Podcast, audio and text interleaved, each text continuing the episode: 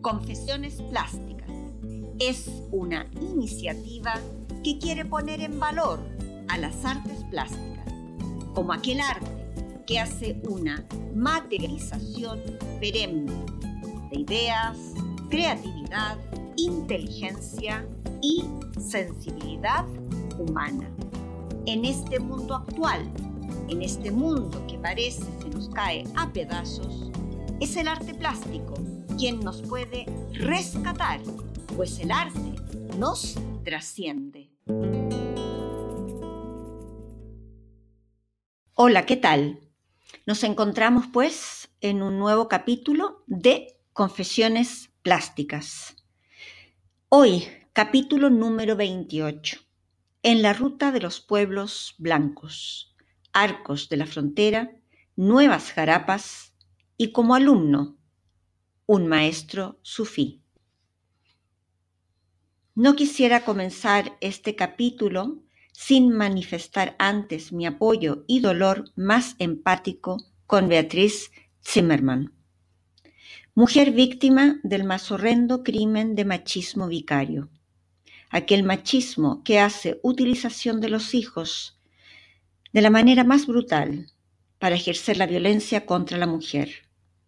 En este caso, Tomás Jimeno, padre de Olivia, de seis años, y Ana, de uno, asesinó a ambas niñas para hacer sufrir lo inenarrable a Beatriz, su ex mujer.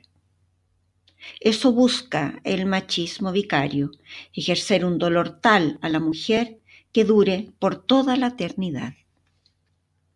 Instrumentalizar a los hijos para causar el mayor dolor a las madres Así es la violencia vicaria, una violencia machista que esta vez dio muerte a las pequeñas hijas de Beatriz. Tenerife está de duelo, España está de duelo, todas las madres estamos de duelo, todas las mujeres estamos de duelo y por supuesto todos los hombres de bien y padres que ejercen como tales están de duelo. Todos nos hemos roto. Tomás Jimeno no regresó a sus hijas con su madre el día que le correspondía, y no lo hizo después de advertir a su expareja que, abro comillas, nunca más verás a tus hijas. Cierro comillas. Tomás cumplió su palabra. Beatriz ya no podrá verlas, nunca más, porque el padre de las niñas las asesinó. Tomás Jimeno se ocupó de dar a su exmujer el peor dolor, aquel que no pasa lamiéndose la herida física, sino aquel dolor que permanecerá por siempre. Beatriz quedará rota de por vida. Tomás amenazó y cumplió. Cuando llegué a Burjasot, Valencia, eh, cuando llegué de allí, venía aún con arroz integral en la maleta. No había sido capaz de comerlo todo. No sé si mi cuerpo estaba mejor o no, pero yo hice caso a mi iridiólogo. Tuve que salir del ayuno muy lentamente. Lo primero fue beber un caldo de verduras, luego unas frutas y así ya el lunes cuando me tocaba subir nuevamente al avión, yo ya estaba comiendo más que arroz con sésamo. Me quedaba un dolor de cabeza ahí medio instalado. Era incómodo, sobre todo teniendo en cuenta que ello no es habitual en mí. No soy jaquecosa ni de recurrentes dolores de cabeza.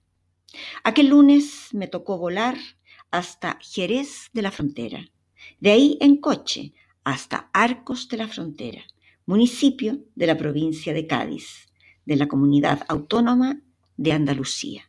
Mi destino.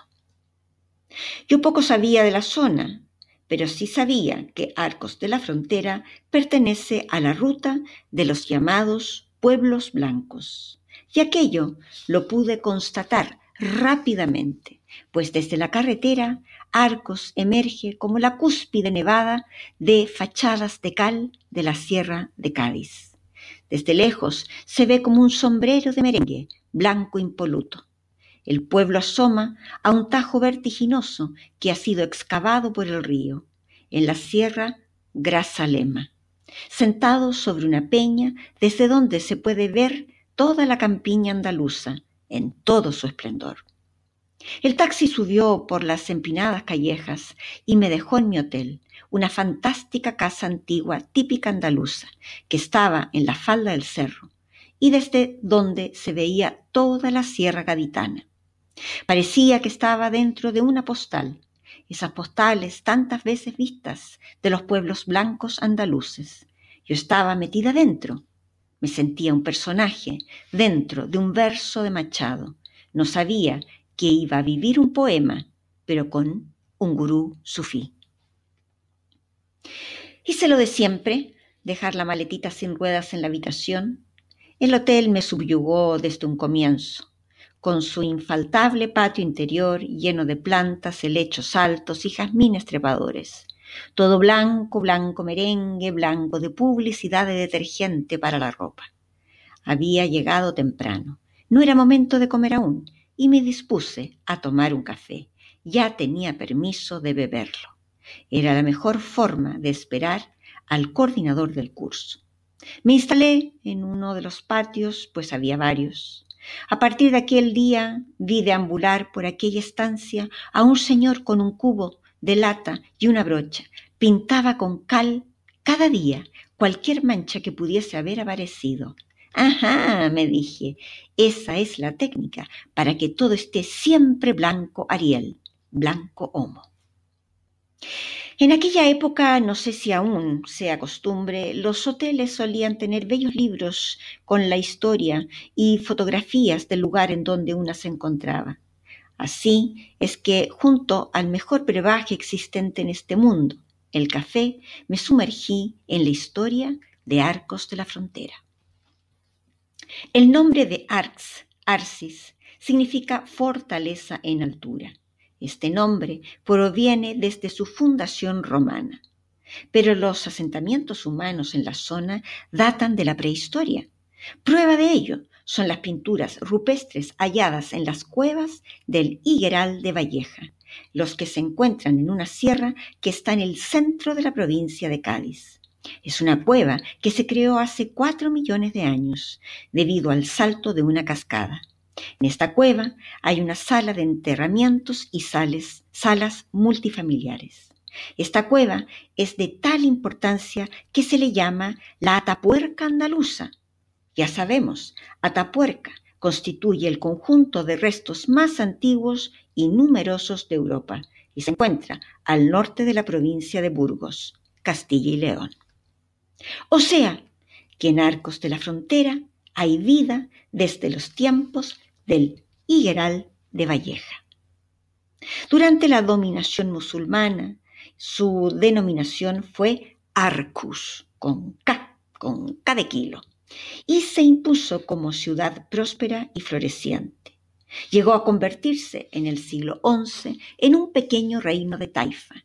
Estos fueron pequeños reinos en los que se dividió el califato de Córdoba y estuvo bajo el dominio de un rey bereber, fue durante ese dominio que Arcos se amuralló.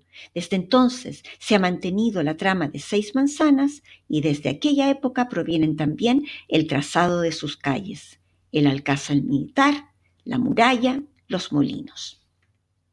En 1255 y en 1264 el rey Alfonso X el Sabio tomó la ciudad para Castilla y en 1408, el rey pone la ciudad en manos de un privado, Ruy López Dávalos, para otorgarla a los Ponce de León, duques de Arcos, alcanzando su cenit entre los siglos XV y XVII, cuando se instalaron numerosas órdenes religiosas. En el siglo XV, por ejemplo, se fundaron los hospicios de los franciscanos descalzos. El ayuntamiento es trasladado a la Plaza del Castillo y se traslada también la cárcel. A partir del siglo XVI se inicia la construcción del convento de San Francisco, el de las religiosas de San Juan de Letrán, el hospital de San Roque y el de San Pablo. Arcos crece y lo hace a tal punto que en el siglo XVIII se produce una expansión urbana que supera la extensión de las murallas. Es en 1706 cuando Felipe V le concede el título de noble y fidelísima, debido a la mostrada fidelidad en la guerra de la sucesión. Fue el terremoto de Lisboa de 1755 quien cambió la fisonomía de Arcos. Muchas de sus iglesias se, vinieron, vieron afectadas. Aquel terremoto, también llamado el Gran Terremoto de Lisboa, sucedió el primero de noviembre de 1755, entre las 9.30 y las 9.40 horas se caracterizó justamente por su larga duración. Diez minutos de movimiento, pues sí que es largo. Y por su violencia. Los datos indican que este sismo causó la muerte de unas 60 a 100 mil personas.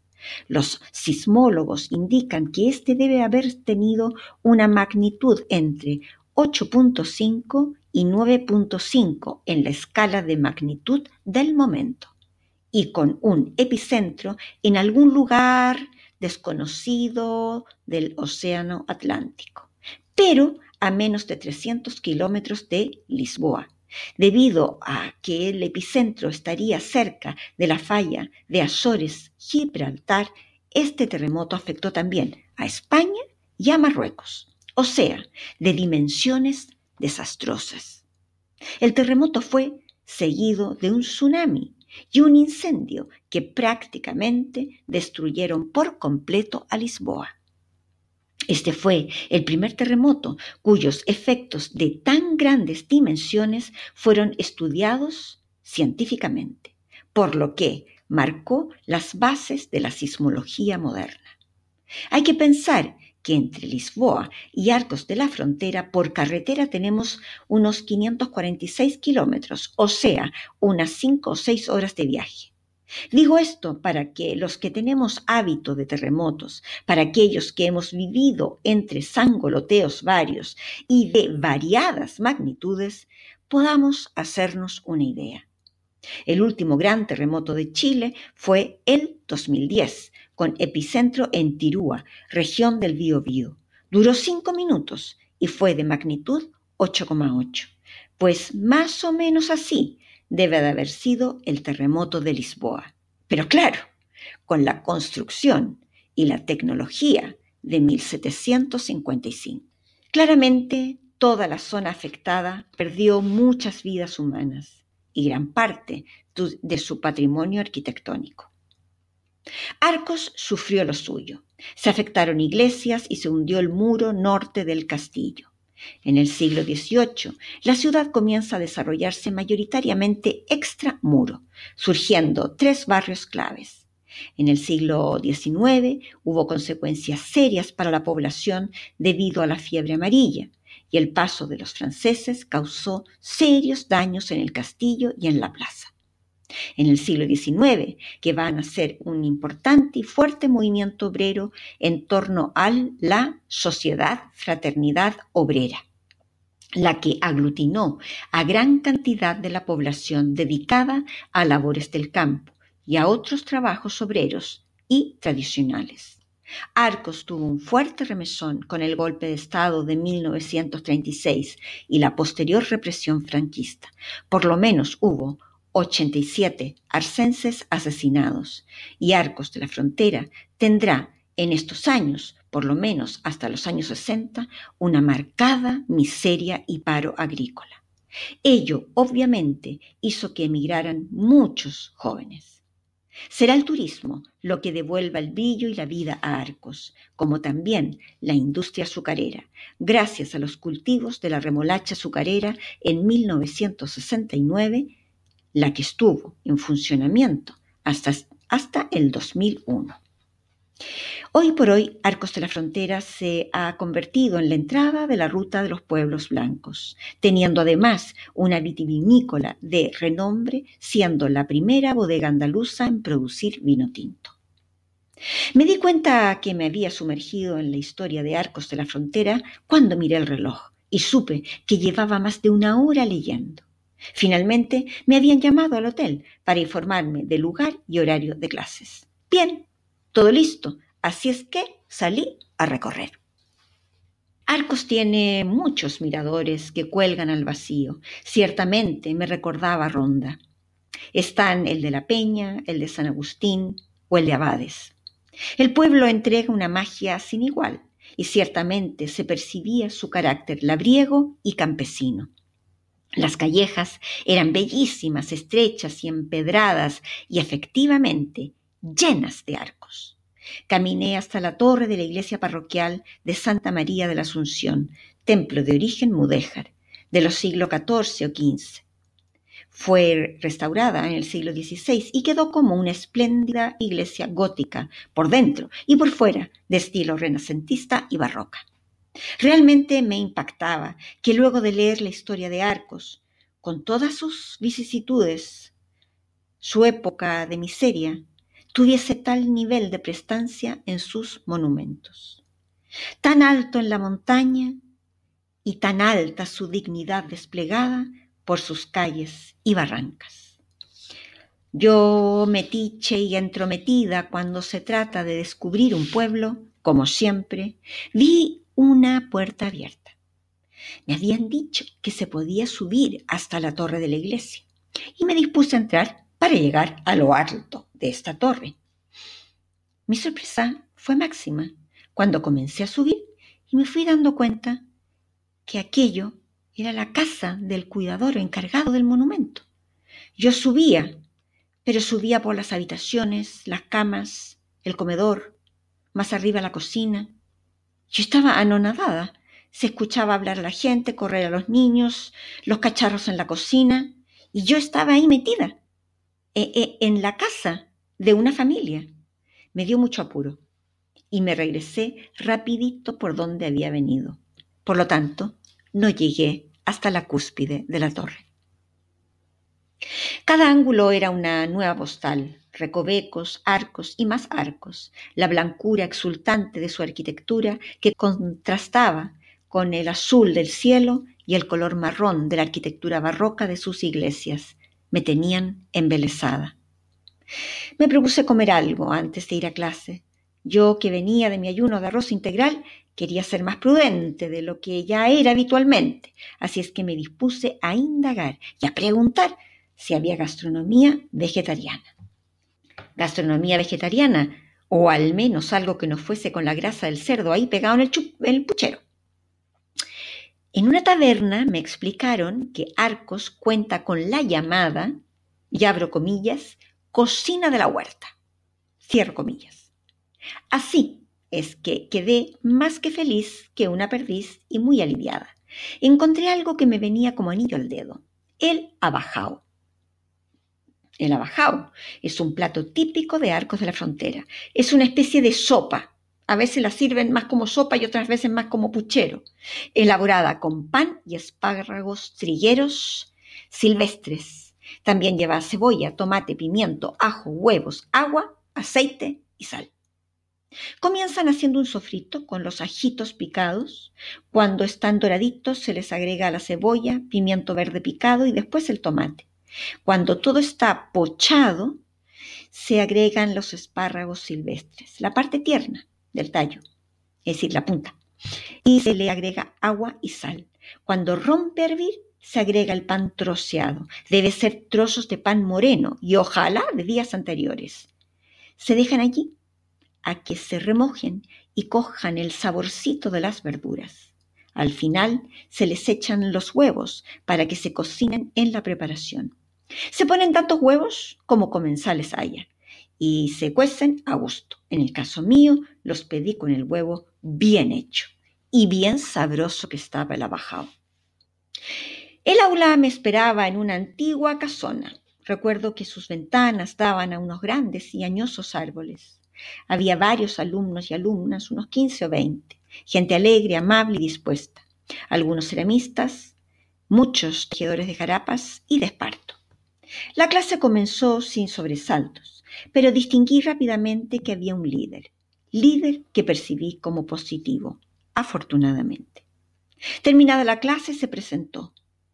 Chema tenía unos sesenta y algo años, de profesión ingeniero, pero había llegado a Arco ya hacía unos años y se había instalado con un taller de jarapas junto a unos tejedores. Chema era de complexión atlética, de color dorado y una bondad que asomaba por todo su ser, amistoso y siempre colocando calma y buen rollo donde no lo hubiese. Estaba casado con Ruth, una de las doctoras más prestigiosas de Arcos. Chema me dejó intrigada, pues su amabilidad no resultaba falsa, pero tampoco bobalicona, sino profunda, auténtica y convencida. Deambulé por aquellas callejas medievales, me sentía dentro de un ovillo de callejuelas que giraban, que se torcían, arcos, arcos, arcos y más arcos, patios, guitarras, jazmines. Me fui a picar unas tapas a una taberna en el casco histórico, pensando en el arroz integral que no lo quería ni ver por un tiempo. El bar estaba en una cueva increíble al lado de la Plaza del Cabildo, una cueva con acento a misticismo y magia, a intriga y secreto. Allí me pedí un plato de alboronía. Vamos a ver, este nombre viene de un vocablo árabe, al-baranilla, lo cual significa cierto manjar. Pues la alboronía es un guisado de berenjenas. Como todo buen guiso parte por la cebollita picada. La berenjena y el calabacín y el pimiento verde se cortan en daditos. Por otro lado, se tritura el tomate y se comienza por freír la cebollita. ¿Cómo no? Así debe ser, pues eso lo aprendí hace años, eso de que los sabores viajan a través del aceite y no a través del agua. De ahí la importancia de los sofritos, gustosos, cariñosos y con los tiempos dedicados con amor y sosiego. Luego se agrega el pimiento, después van las berenjenas y calabacines. Se sazona con comino y pimentón y al final se agrega el tomate triturado o rallado hasta que espese y reduzca. Al final se coloca sal y calabaza encurtida. A este plato también se le llama pisto andaluz. Disfruté bastante de mi plato de alboronía. Lo disfruté a gusto, con un tintito de la zona. Esta receta la incorporé en mi repertorio de cocina habitual en mi hogar, con algunas variantes sí en lugar de pimiento verde, yo pongo maíz. Me fui a dormir con la certeza de que me encontraba en un lugar especial, auténtico. Me desperté pronto. Mi habitación daba a la calle y casi desde el alba se escuchaba el incesante ruido de el motor de las motonetas. Brrr, brrr, brrr, sonido de motonetas de vespa cacharrientas y maltrechas. Me llamó la atención pues eran muchas. Al desayunar hice mis averiguaciones correspondientes y me sorprendió mucho la respuesta. Los campesinos, labriegos y trabajadores de las huertas habían cambiado hacía ya tiempo sus burros por estos cacharros de dos ruedas. Con ellas se desplazaban diestros y veloces por los campos e iban y venían de la casa a la huerta, de la huerta a la casa. Ciertamente, cuando me encontré con ellos en la calle, todos los conductores de las motonetas tenían el mismo arquetipo de trabajadores de la tierra. Debía dirigirme al taller de jarapas de Chema. Caminé por aquellas calles empedradas maravillosas. Pude observar que los palacios y casas señoriales de Arcos son hermosísimos. El palacio de los condes de Águila del siglo XV o la casa del marqués de Terrosoto. Pedro Gamaso, los Virules o la casa del mayorazgo hoy Casa de la Cultura. Todas construcciones de una hermosa, hermosísima arquitectura. La calle de la Corredera, por ejemplo, estuvo en su época poblada de espesos castaños y molinos de aceite, pero de eso ya no se veía nada. Caminé con gusto, se veían muchos talleres de cerámica tradicional, talleres de cerrajería que trabajaban el fierro forjado, elemento fundamental de la arquitectura andaluza.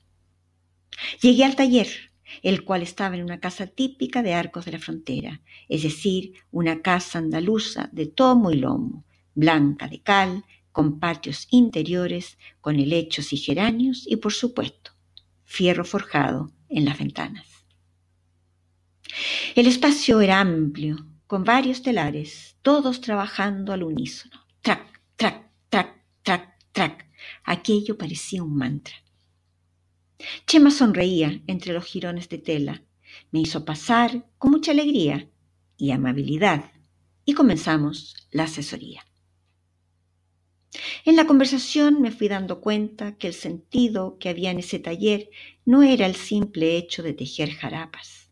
La jarapa parecía ser la extensión de una búsqueda espiritual. Cada parte del proceso para tejer la jarapa era visto desde un lugar del espíritu y de purificación.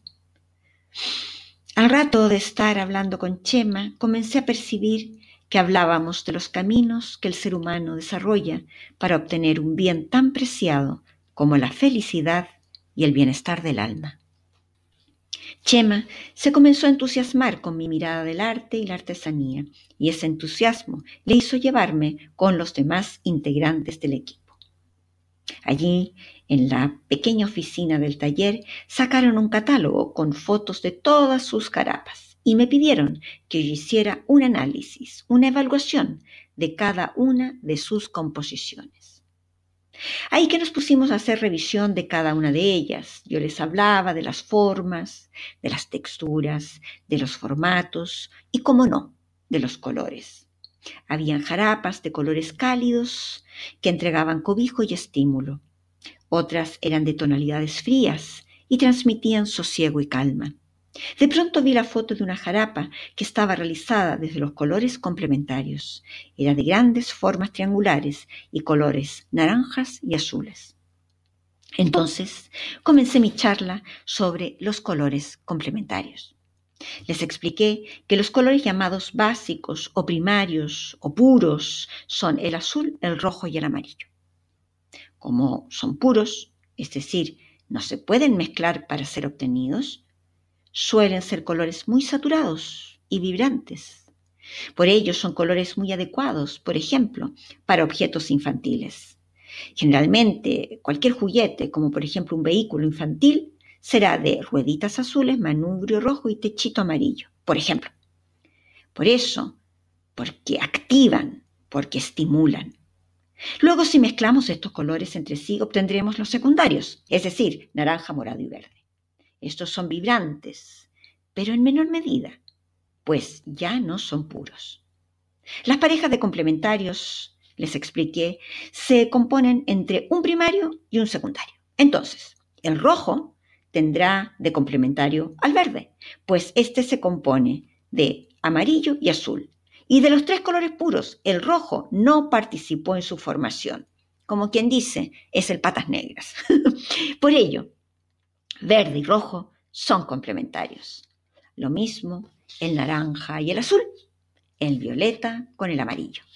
Esto porque el naranja se hace rojo y amarillo, y entonces el color puro que queda fuera de su composición es el azul. Y lo propio pasa con el violeta, que nace de la unión del rojo y el azul, quedando el amarillo afuera, el cual sería su color complementario. Chema y su equipo me miraban con una cara de que yo me había vuelto un poco chalenque, pues les hablaba de algo que aparentemente no tenía nada que ver con ellos. Mira que hablarles yo de los más básicos de la teoría del color. Su percepción cambió radicalmente cuando les expliqué que los complementarios lo que provocan es sensación de movimiento visual.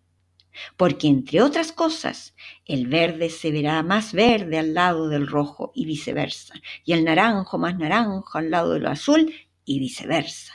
Y lo mismo con el amarillo y el violeta. Los colores se potencian visualmente y nos otorgan gran dinamismo visual. Les enseñé algunas láminas que yo portaba por mis clases. Playas de Sorolla, por ejemplo, naranjas y azules. El café nocturno de Van Gogh, con verdes y rojos. O los novios de Chagall, con amarillos y violetas. Siempre en todos los ejemplos que yo les enseñaba, veíamos cómo los colores complementarios ejercían la activación y el movimiento del mensaje de la obra. Si unimos a eso muchas diagonales, aumentamos el dinamismo y el movimiento. Entonces les comenté que no veía apropiado esa receta para una jarapa pues lo que uno quiere es llegar a casa y descansar, sentir cobijo, sacarse los zapatos y tumbarse a pies descalzos en un lugar que nos dé calma y sosiego. Chema y su equipo comenzaron a cambiar la gestualidad de la cara. Se miraban entre ellos, mudos, sorprendidos. De pronto Chema me indica que esa jarapa justamente no se vendía. Con ese modelo no habían podido tener éxito comercial. Lo vieron claro. De ahí no me soltaron y tuve que analizar todos los catálogos de jarapas. Pudimos hacer un análisis desde la teoría y la psicología del color y así tuvieron una lectura argumentada de por qué cada jarapa se vendía o no se vendía, cuáles eran adquiridas por parejas jóvenes o adultas, para habitaciones de niños, de niñas o de una sala familiar. Con sorpresa observaron que había una directa relación. También les expliqué que los colores terciarios son aquellos que ya resultan de la mezcla de colores y son los que solemos llamar y denominar los cafezosos, los amarronados, así son los colores que no tienen un nombre específico. Esos colores ejercen muy poca actividad visual y son justamente los que buscan las personas de tercera edad. Rieron mucho, pues todas las señoras que estaban en el bar estaban vestidas con los llamados colores cremita, beige, marrones, eh, eh, café, toda esa, gama.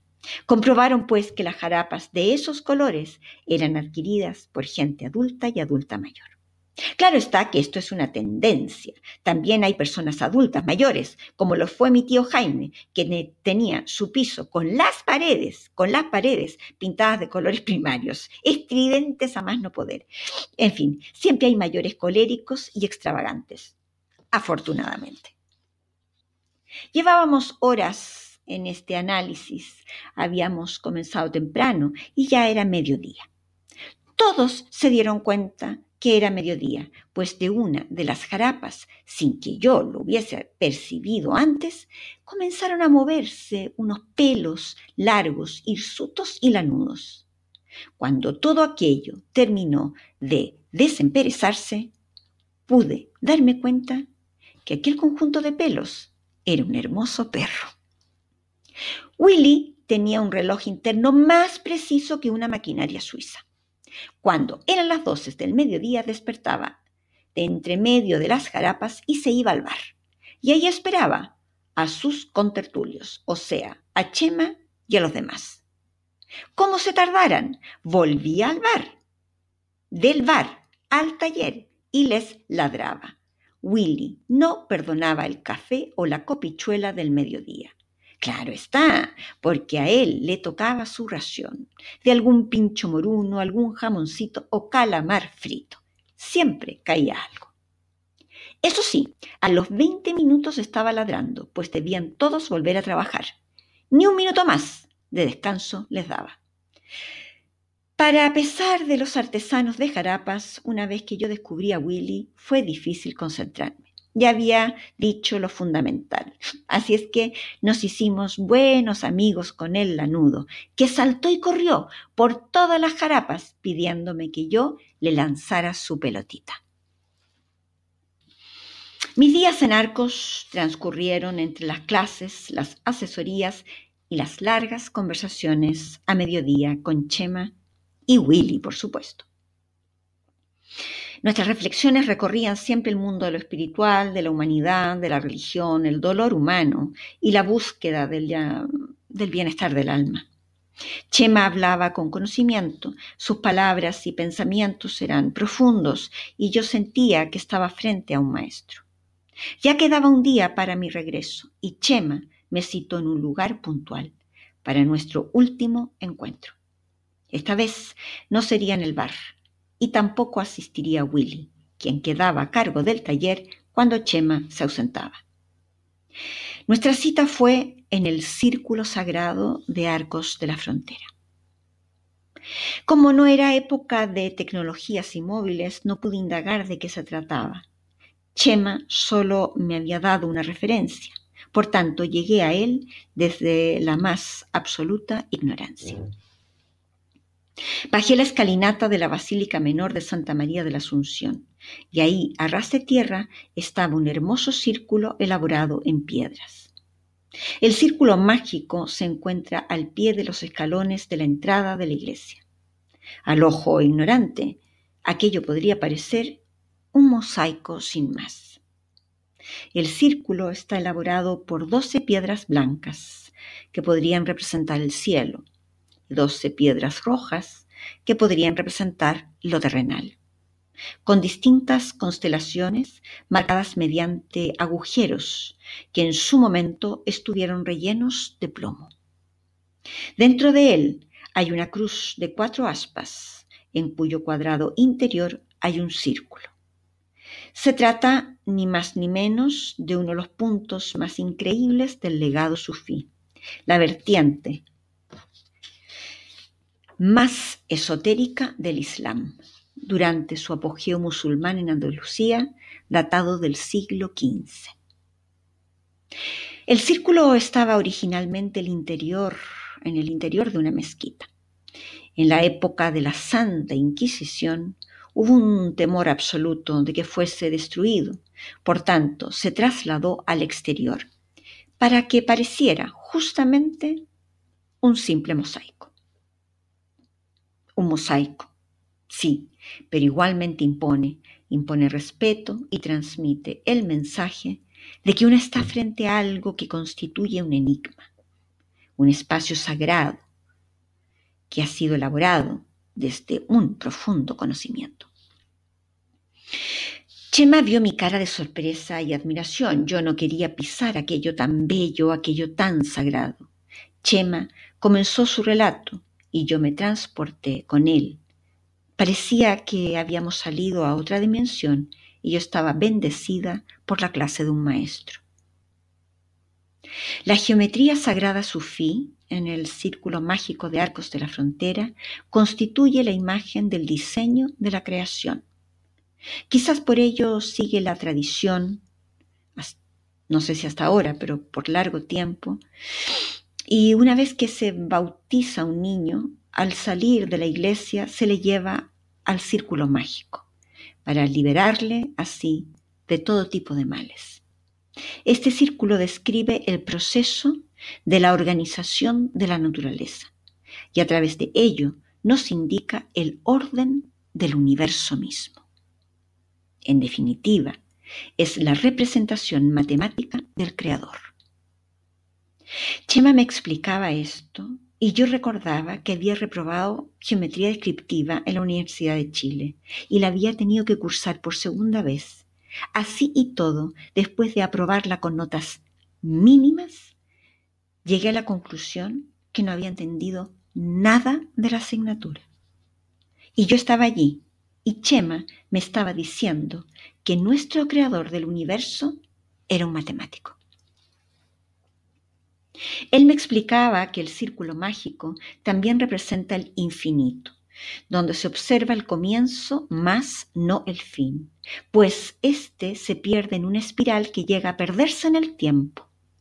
El círculo mágico de Arcos de la Frontera corresponde además a los principios mágicos de la música. Los estudios del matemático islámico Al-Habr llevaron a la conclusiones que todo, todo tiene un orden, es decir, las constelaciones de las estrellas, de la naturaleza y del universo están unidos por un patrón cósmico mayor. Todo ello basado en formas simplificadas y poliedros conocidos también como sólidos platónicos. Estamos en un mundo matemáticamente ordenado desde los átomos hasta las galaxias, todo ordenado por un principio matemático. La geometría sagrada sufí describe esas leyes por medio de unas proporciones matemáticas. Entendí que desde los átomos hasta lo más grande en la naturaleza tiene esas mismas proporciones matemáticas. Y ello, por tanto, nos hace ser armónicos dentro de un universo armónico también. Según el pensamiento islámico, todos los polígonos pueden ser creados desde el círculo y contenidos dentro de él, por lo que es un símbolo de la eternidad y de la unidad. Es decir, el círculo es un símbolo de la eternidad y de la unidad.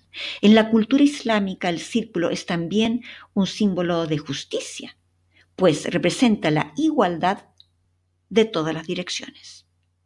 Por tanto, ya sea para el artista musulmán como para el sufí, el círculo simboliza un espacio de un viaje transformador hacia el interior. Chema me explicaba todo con pasión, con pasión y mucha paciencia, pues yo sentía que sus palabras se me escapaban, tenía una ansiedad enorme por internalizar todo lo que me iba relatando. A esas alturas yo ya no dudaba, estaba frente a un maestro sufí. Sabio y calmo me dio a entender que toda cultura tiene una relación con la música, y la música es vibración, y siempre es usada para invocar, sintonizar y transformar la conciencia humana. El sonido es una herramienta fabulosa, ya que es la vibración de la naturaleza y nosotros los seres humanos somos vibración a su vez. Los sufíes, creadores de este enigmático círculo, tenían tal sensibilidad que consideraban a la música como el más perfecto principio abstracto de la armonía y lo consideraban la más certera medicina y bálsamo para los males del cuerpo y para las dolencias del alma. Y este sentido es lo que encriptaron en el círculo de arcos. Las medidas del diámetro, radio, arcos, etc., llevan a encontrar las notas musicales de las melodías allí encriptadas. Por tanto, se podría decir que el gran círculo mágico de arcos de la frontera es como un gran disco de vinilo o de un CD gigante. Un gran CD cuya música no está solo para los oídos físicos, sino para los oídos internos, los oídos del alma. Las medidas de todas partes de este gran y hermoso CD nos llevan a encontrar los números que nos dan las notas musicales. Por ejemplo, Chema me explicaba que la frecuencia 528 está relacionada con la, nota mi, la cual deriva de la frase en latín mi ra gestorum, lo cual significa milagro. Esa nota, mi, está en el círculo mágico de Arcos de la Frontera. Para los sufís, el círculo contempla la música en 432 Hertz, que es la frecuencia en la que vibra el universo. Chema me dejó atónita cuando me explicó que Joseph Goebbels, el ministro de Ilustración Pública y Propaganda de Hitler, del Tercer Reich, creó un decreto universal en 1939 en donde se instaba a afinar la música en la musical, pero en 440 Hz y no en 432 Hz, frecuencia en la que se afinaba la música hasta el momento. Entonces, según este postulado, toda la música que escuchamos desde 1939 está en desarmonía con la música del universo, con la del planeta y con la del ser humano mismo, que es en 432 Hz, la cual vibra en los principios del oro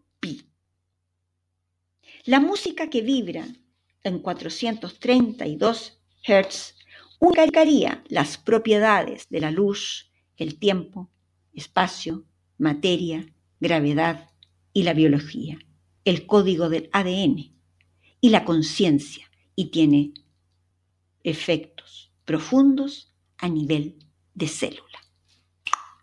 Toma ya. Ciertamente, estudios científicos indican que este cambio pudiese ser absolutamente intrascendente.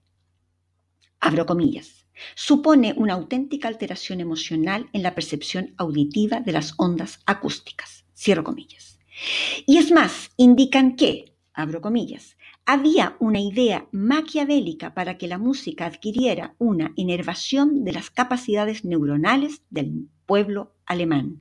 Al cambio supone una alteración en el pensar y en el sentir de una manera determinada, hacia una excitación en mayor grado respecto de la audición musical de la nota La en 432 Hz. Cierro comillas. Según un grupo de científicos, abro comillas, cuando en épocas pasadas, a 1939, los instrumentos musicales estaban afinados partiendo de la nota La sobre la vibración natural de 432 Hz, se producía una plena concordancia con la energía musical universal. Cierro comillas. Goebbels quien fue un genio malévolo, buscó en dicha variación instrumentalizar el modo de conducta de las personas y así llevarles hacia una conciencia ideológica determinada. Para algunos, aquel cambio propugnado por Goebbels fue una variación maligna. Mozart, por ejemplo, compuso su obra en La 432 Hz y pienso, está claro, que su música nos lleva a una armonía y una sensación de plenitud con la naturaleza. En 1953, ocho años después de la finalizada ya Segunda Guerra Mundial, se aprobó la norma ISO sobre la frecuencia de 440 Hz, pero con la oposición de cerca de 25.000 músicos liderados por el profesor, Dassault de el Conservatorio de París. Él argumenta la conservación del 432 Hz para la búsqueda del equilibrio de la armonía musical con la vibración natural del universo. Según aquellos músicos, la música que escucharíamos de ahí en adelante crearía una frecuencia inarmónica con el planeta Tierra y con el organismo humano. Hoy puedo indicar que para todo siempre hay variadas opiniones y hay quienes son detractores de estas ideas, pero podéis instruiros a través de la lectura del trabajo de don Ignacio Rodríguez, profesor de la Escuela de Canto de Madrid, en el texto, en su trabajo llamado, abro comillas, Los nazis, el 440, la mistificación del 432 y otros hierbas. Cierro comillas publicado en sinfoniavirtual.com de la revista de música clásica y reflexión musical. Para mí este conocimiento me ha dado respuestas. Eh, está claro porque me vuelvo irritable con la música de los centros comerciales, por ejemplo. O con la musiquita que me ponen cuando tengo que esperar marque 1, marque 2, marque 3. O con el reggaetón de algunos transeúntes ¿O por qué antes de subir al avión colocan una musiquita que viene a decir o te relajas o te ato? En fin, yo en aquella visita al Círculo Mágico de Arcos de la Frontera quedé atónita. El conocimiento de los matemáticos y de los artistas sufís me tenían absolutamente perpleja. Resultaba que todo era matemática y yo andaba por el mundo reprobando las asignaturas de geometría. Qué desperdicio de ser humano me sentía.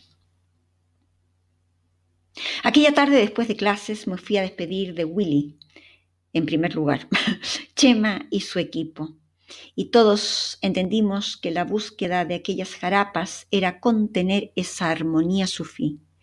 Por tanto, los diseños no podían ser con diagonales al azar, y con una combinación de colores arbitraria. Todo aquello que estaba contenido en el círculo mágico de arcos de la frontera debía ser aplicado en una medida posible y cercana a las jarapas tejidas en aquel taller. Al menos sabíamos que Willy vibraba al unísono con aquel tejido y con la hora señalada del bar. Terminamos la noche con unos ricos y típicos bollos de arcos y los comimos junto a un brandy de Jerez. Para aquellos que no éramos sufís, pues en rigor estos tienen prohibido el cerdo y el alcohol. Por un lado, este licor data más o menos del 1580, siglo XVI, en la zona de Jerez de la Frontera. Tanto licor como bollos serían una herencia musulmana. Estos bollos resultan simples, pero justamente el encanto está en ese sabor de lo simple, de lo auténtico y de lo propio. Primero se siente el aroma del momento en que se calienta el aceite junto al anís en grano y las semillas de sésamo. Una vez ello frío, se coloca en una fuente y se agrega azúcar, harina, agua, levadura desmigada, canela y sal. Estos ingredientes se amasan y se les agrega luego más semillas. Se forman unos bollos, haciendo unas bolitas, las cuales luego se transforman en unos aros y se dejan fermentar como por dos o tres horas. Luego de este tiempo se humedecen y se les agrega azúcar y almendra fileteada y al horno pues unos 15 minutos. Estos bollos son típicos de Semana Santa, pero nosotros los comimos como despedida en el taller de Chema, junto a todo el grupo de aquellos días de clases y, como no, con Willy como un gran y alegre anfitrión. Dicen que la vida tiene muchas vueltas y que vueltas nos da la vida. Muchos años después de mi viaje a Arcos de la Frontera, nos hicimos, Jorge y yo, amigos de un guitarrista. De padre boliviano, madre española, criado en Brasil y que vivía en esos entonces en Alemania. Así de multinacional era Adrián Alvarado. Es Adrián Alvarado. Le llamamos con cariño el impresentable, pues Adrián solía llegar tarde a los encuentros, así por lo bajo se retrasaba dos o tres horas. Pero le perdonábamos todo. Siempre, pues contaba los más bellos cuentos sufís y era un gran amigo. Le conocimos en Alemania. Luego al tiempo vino de paso por Madrid, pues se iba al gran encuentro anual sufí de Arcos de la Frontera y su maestro era Chema. Adrián era encantador, nunca terminaba la pieza musical completa cuando tocaba en casa. Era risueño, amable, querendón y picaflor. Nuestra amistad fue muy profunda y entrañable, tanto así que cuando nació nuestra hija Candela, él ofició un rito sufí para darle la bienvenida a nuestra bebé a esta dimensión. Adrián en aquella ocasión llegó puntual, a la hora, ataviado de su manto sufí con un hermoso bordado, e hizo unas oraciones de gran musicalidad y belleza. Solo lamenté no tuviésemos el espacio suficiente en el piso para poder verle danzar, pues no pudimos vivenciar la belleza de las danzas sufís. Siempre he pensado que a través de aquel bautismo de ritualidad sufí, Chema quedó en mi vida y pude traspasar a aquel fugaz maestro a mi heredera con aquel maestro sufí de Arcos de la Frontera, que jamás había soñado se cruzaría en mi vida, quedé con la profunda convicción de que somos vibración en busca de una vibración que nos potencie y con la cual seamos capaces de resonar en paz y armonía. Nos valdremos de la oración, de la música, de la danza, de la pintura, de la naturaleza, de la familia. Nuestra búsqueda va en el camino de esa resonancia con el bienestar del alma. Mas cuando vemos la salvajada cometida por un padre a sus hijas, solo para hacer daño a aquella que fue su pareja, al menos a mí, se me caen todas las hipótesis y todas las oraciones, pues hay nada que pueda volver a la armonía a Beatriz Zimmerman.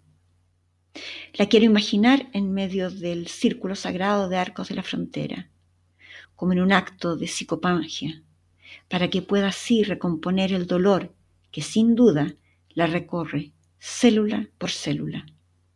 Mi corazón espera que aquel sonido, la de 432 Hz, cojan a Beatriz y la arrullen, pues necesitará de una vibración mágica y de mayor alcance para sanar su cuerpo y su alma.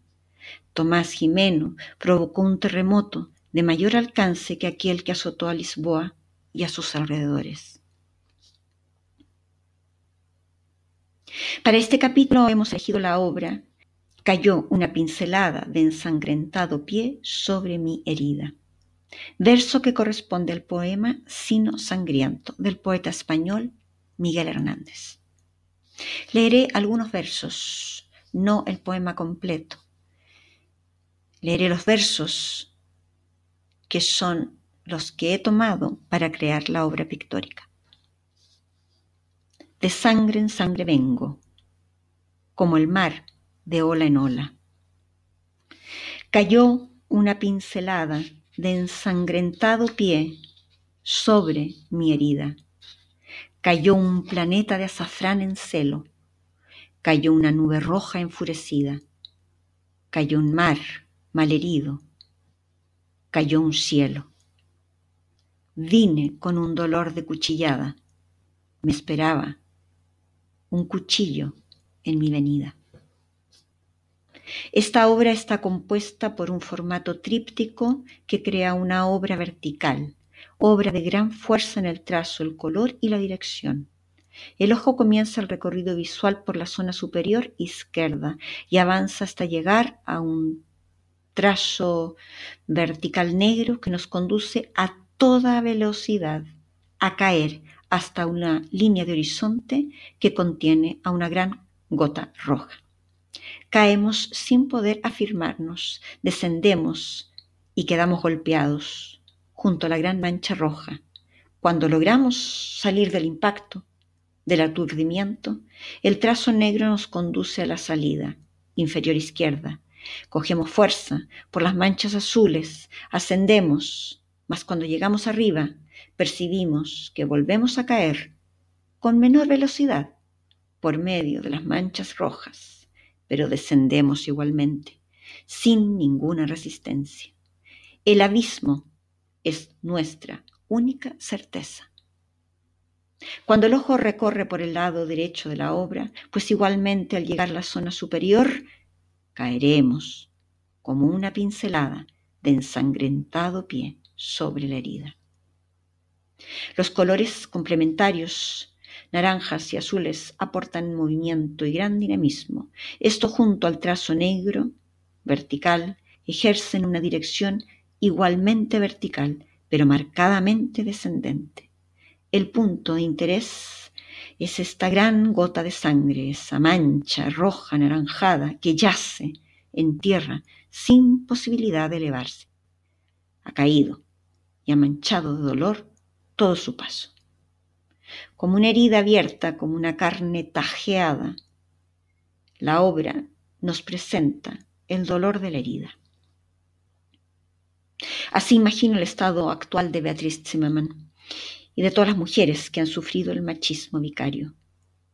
Han caído, han caído como el planeta de azafrán en celo, han caído como una nube roja enfurecida, han caído como un mal, mar malherido, han caído como un cielo.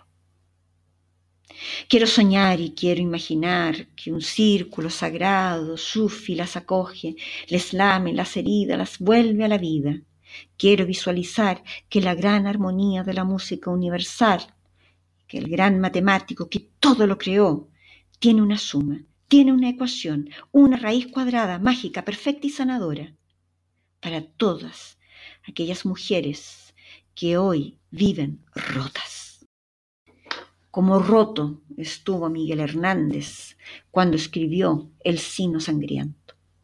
Será pues que es responsabilidad de todos nosotros saber hacer la ecuación adecuada para que todos estos hechos no se repitan.